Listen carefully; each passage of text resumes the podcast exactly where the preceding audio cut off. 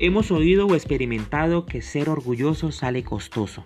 Ya no podemos vivir en cualquier sector, la ropa que usamos no puede ser cualquier marca, el reloj, los zapatos.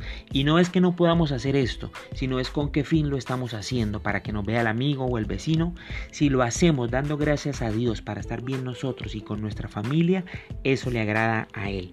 Pero eso no es lo costoso, nuestro estilo de vida. Dice la Biblia que el Señor rescata al humilde, pero humilla al orgulloso. Lo más costoso es ser humillado por la misma mano de Dios. El rey David cuando escribe este salmo, el Salmo 18, unos versículos antes al que acabo de leer, en el versículo 20 escribe, el Señor me recompensó por hacer lo correcto, me restauró debido a mi inocencia. Ser maduros no significa que no podamos volver a ser inocentes.